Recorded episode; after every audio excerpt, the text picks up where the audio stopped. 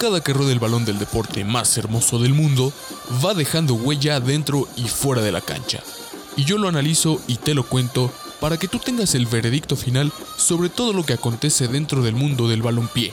Esto es Crónicas del Balón, bienvenido.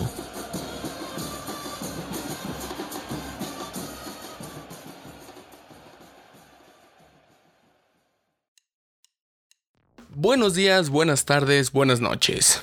Y todo el pueblo cantó Maradó, Maradó. Llenó de alegría el pueblo, regó de gloria este suelo. Es lo que nos canta Rodrigo en una canción dedicada al máximo ídolo del fútbol argentino, Diego Armando Maradona, que en paz descanse, porque Maradona es un ídolo para el pueblo argentino y para el mundo del fútbol en general. Pero, ¿qué es esto? ¿Qué es un ídolo? Más allá de lo que nos pueda decir cualquier definición en algún diccionario o incluso lo que nos pueda decir la misma RAE. ¿Qué es un ídolo dentro del mundo del fútbol? Mejor dicho, ¿qué es lo que lo hace ser un ídolo? En, vez de qué es, ¿qué lo hace ser un ídolo? Puede ser incluso la historia que ya sabemos de el muchacho de un origen humilde que salió adelante gracias a los goles, gracias a todo su ímpetu, que salió de un lugar eh, lleno de drogas, lleno de delincuencia, que sacó adelante a su familia, que ahora está en lo más alto, que logró todo, sin muchas chances. Porque vamos, sabemos que esta historia vende. Y vende muchísimo, aunque claro, también hay ídolos que no tienen esta misma historia, pero ¿qué tanto puede influir esto?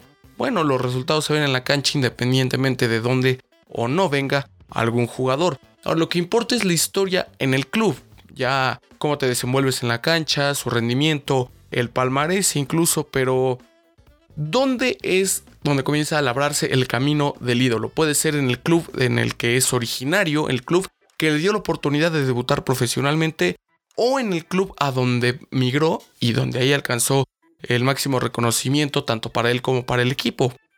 Por ejemplo, Rafa Márquez. Eh, Rafael Márquez, el Kaiser, uno de los defensas, del, el mejor defensa que ha dado nuestro país, es ídolo en el club que lo vio nacer futbolísticamente hablando. Los rojinegros del Atlas tienen a Rafa Márquez eh, en un pedestal, lo tienen en lo más alto. Sin embargo, Rafa tuvo dos etapas sumamente cortas, fugaces y que no estuvieron llenas de éxitos. Vaya, no ganó ni siquiera nada en el club de Guadalajara, donde debutó, llegó a una final que no ganó y de ahí migró al Mónaco, después lo ganó todo con el Barcelona, donde también es ídolo, merecido y con justa razón, y después de deambular por varios equipos en el mundo, regresó a retirarse en el club de sus amores, el Atlas, el ya mencionado Atlas de Guadalajara, donde evidentemente ya en la etapa final de su carrera tampoco ganó nada. Entonces, el club de donde eres originario te considera ídolo, qué tan fácil, qué tan difícil. Porque vamos, Diego Armando Maradona no fue ídolo de Argentinos Juniors durante mucho tiempo hasta después de haber ganado la Copa Mundial aquí en nuestro país, en México, en 1986, fue que eh, se consideró ídolo por todo el pueblo argentino. Pero antes de eso, el club del barrio de la Paternal no lo consideraba ídolo. Eh, porque por su paso en Boca y, y, en los demás equipos, no, no, en su club de origen no lo consideraba ídolo hasta después de lo que logró en Europa y en la selección. Entonces, ¿el ídolo nace desde que empieza su camino o se hace hasta que logra convertirse en alguien grande? En el caso del futbolista más aclamado en la historia el mejor futbolista que ha visto el mundo, Edson Arantes do Nascimento Pelé, no podemos hablar de un tema de inmigración. ¿Por qué? Porque Pelé se la pasó toda su carrera en el Santos de Brasil. Claro, hasta después del retiro que se fue al New York Cosmos, pero por una cuestión meramente financiera. Pelé recibió ofertas de Europa a montones y él siempre dijo yo me quedo aquí en Brasil en el club que amo. Así que, pues fue tanto el club de donde se originó eh, el mismo club donde alcanzó la máxima grandeza. Ahora, dar el salto de ídolo de club a ídolo de selección, ¿qué tan fácil o difícil es? En México tenemos el ejemplo de André Pierre Gignac, que es ídolo de Tigres desde hace seis años, pero que en la selección, bueno, es un jugador que ya vistió la camiseta de Francia, pero que ídolo no es. Figura lo pudo haber sido en la Eurocopa del 2016, pero ídolo no es. Y es que la lista es larga. Está Didier Deschamps, está Thierry Henry, está Franck Ribéry, está Eric Cantona, por mencionar algunos nombres. Entonces, ¿qué tan difícil es dar este paso de ser ídolo del club al ídolo de la selección? ¿Qué tienes que hacer? ¿Qué tienes que lograr? Te tienes que identificar también con el pueblo porque esa es otra cosa. ¿Qué son los factores que influyen que un jugador sea o no sea ídolo dentro de un club? Digo, aparte del palmarés, será el amor que le tengas al club y de dónde parte este amor. Eh, el amor que le tienes al club donde, donde te originaste como futbolista, o el amor al club donde brillaste, o el amor al club del que eres aficionado, ¿dónde se rebasa este límite en cuanto a amor se refiere para el jugador?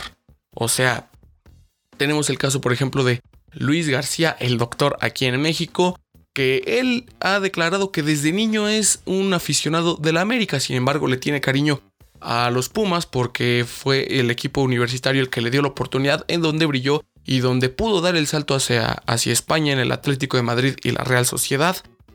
Pero entonces, ¿dónde, dónde está la barrera de, de amor al club que tiene? Claro, Luis García es ídolo en Pumas, sin embargo no lo es en América y América es el equipo de sus amores. Entonces, ¿qué tanto va influyendo el amor que le tiene el jugador para ser o no considerado ídolo? Ahora hablemos de la nacionalidad.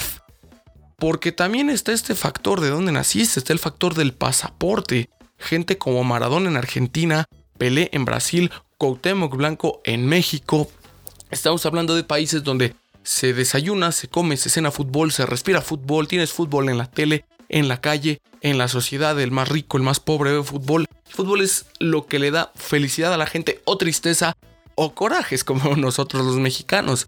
Pero entonces es aquí donde se puede ser el camino más difícil en un país donde el fútbol está tan arraigado. ¿Por qué? Porque la competencia va a ser más bárbara, porque tienes la presión de todo un pueblo encima, porque la vara está muy alta, porque al ser un pueblo que respira fútbol, tiene grandes expectativas, porque en tus piernas tienes algo tan importante que todo un país casi casi puede llegar a depender emocionalmente de él. O es precisamente todos estos factores los que te impulsan a llegar a lo más alto del colectivo social. Porque, ¿cómo, cómo, se tomaría? ¿no? En el caso particular de cualquier jugador. Ahora, si tomamos a los jugadores que han estado, que han salido, mejor dicho, de países donde el fútbol no es algo tan trascendente como Zlatan Ibrahimovic, Shevchenko, eh, Fernek Puskas o Yashin, incluso que nacieron de Suecia, de Hungría en el caso de Puskas, de Ucrania en el caso de Shevchenko y de Rusia en el caso de Lev Yashin, donde el fútbol no es algo tan importante, no es algo que se respira. Ahí no hay presión por lo mismo de que el fútbol no es algo que llegue a ser considerado imprescindible, o sí la hay por ser de los pocos, o por no decir los primeros jugadores que destacan en ese ramo, incluso que la gente puede esperar mucho de ti porque el fútbol no es algo que todos estén mirando, o al revés, que realmente no les importe si te destacas o no en fútbol, lo que importa es que destaques. ¿De qué manera podría influir tu pasaporte, tu nacionalidad y, de qué forma lo toma tu sociedad? Ya lo vimos en el, en el capítulo, en el primer capítulo de Versus con Erling Haaland, quien es noruego y en Noruega nunca se ha destacado en fútbol. No es algo que el fútbol les apasione tanto, puede llegar que sí de repente apoyen a su selección cuando llega algo importante, pero más allá de eso, no. Entonces, es, muy interesante analizar qué tanto influye tu nacionalidad, tu país de origen, para ser considerado ídolo dentro y fuera de ahí, porque los clubes en estos países tampoco es como que tengan mucha tradición, en cambio los clubes que se ubican en países donde el fútbol es de las cosas más importantes, pues tienen una historia, una tradición enorme, unos valores enormes y una identidad enorme y sumamente marcada. Ahora pasemos a la posición tenemos ejemplos claros de porteros de guardametas que son ídolos en sus clubes y en su país.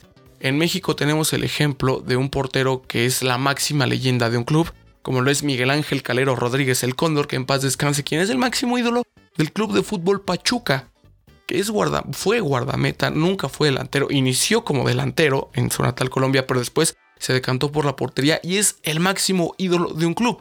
No así de su selección, pero sí de su club y no es alguien que acostumbraba eh, a hacer goles. Llegó a hacer unos cuantos, pero no es una posición tan común de admirar como lo son los delanteros, que eh, actualmente Messi y Cristiano Ronaldo son los máximos ídolos del fútbol actual y son delanteros.